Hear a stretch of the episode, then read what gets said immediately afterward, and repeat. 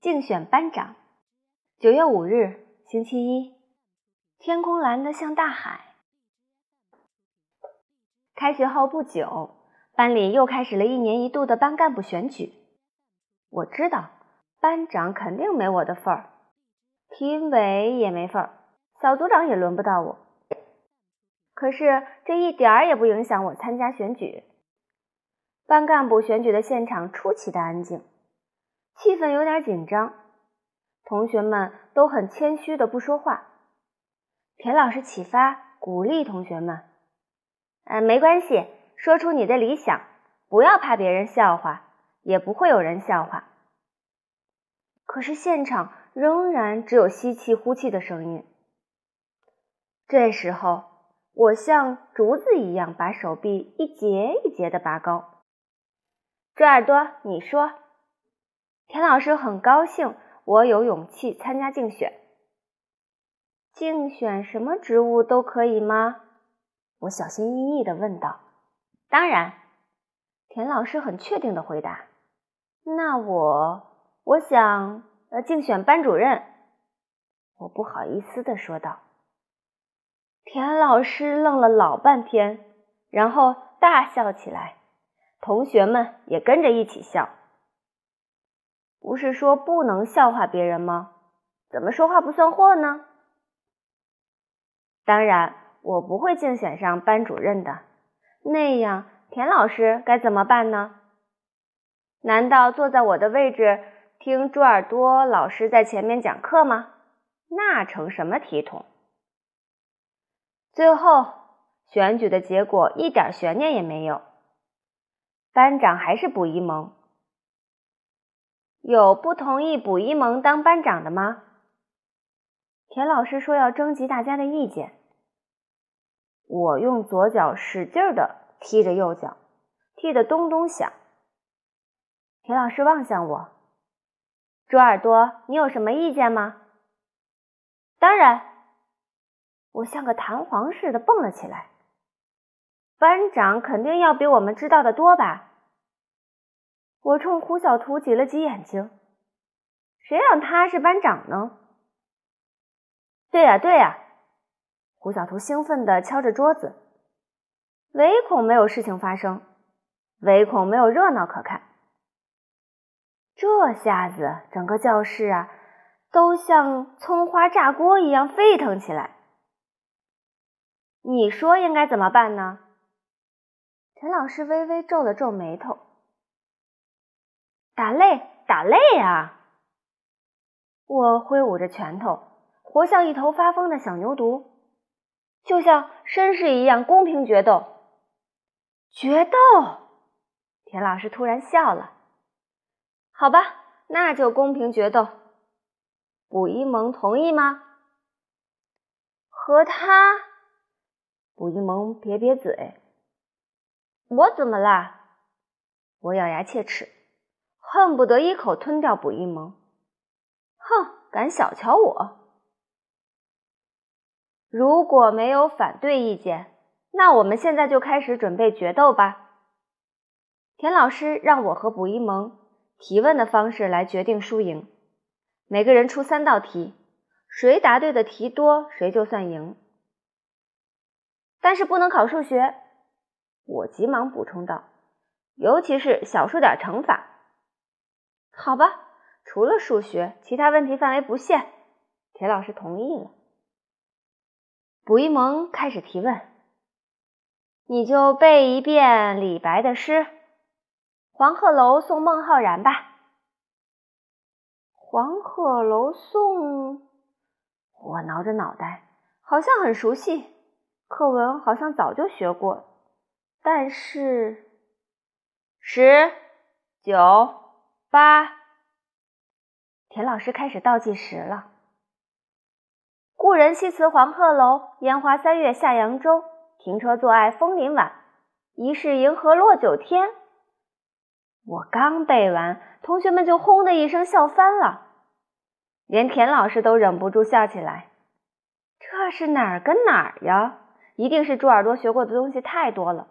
竟然拿能把三首诗连在一块儿背，而且还很押韵。但是，田老师的脸色严肃起来，而且眉头紧越皱越紧。这可是我们前几天刚学过的课文，怎么这么快就忘得一干二净？回家后罚写二十遍。我有点泄气，不过这没什么，不是才刚刚开始吗？想到这里，我又像充足了气的皮球一样，一下子神气起来。该我了吧？我叉着腰，昂着头，一个不出头，两个不出头，又不是不出头，就是不出头。好了，你猜猜是什么？什么一大堆不出头不出头的，这是什么破题？卜一萌生气的跺着脚，答不出来就算输，干嘛怨提破？我得意洋洋，十、九、八、七。胡小图倒计时恨不得从十一下子蹦到一。卜一萌想了老半天。终于还是输了，切，真笨，连这都不知道。我得意的很快忘记了自己刚才的窘迫，是林字呗。林？田老师惊奇的眨着眼睛，为什么是林字呢？我看到连田老师都不知道，差点乐晕过去。一个不出头。不就是木吗？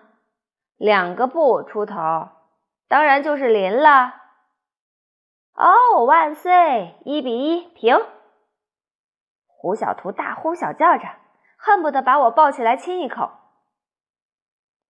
卜一萌朝天翻着眼睛，气得鼓鼓的。他想了老半天，然后问我：“你说说看，《罗密欧与朱丽叶》的作者是谁呀？”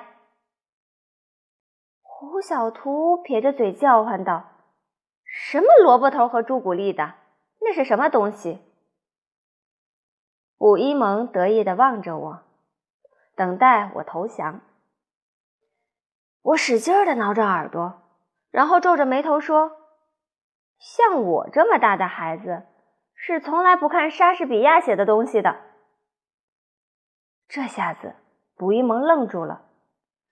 田老师也好像不相信似的望着我，他们都不相信我知道《罗密欧与朱丽叶》是莎士比亚的作品。其实只有我自己知道。我要感谢 E.T.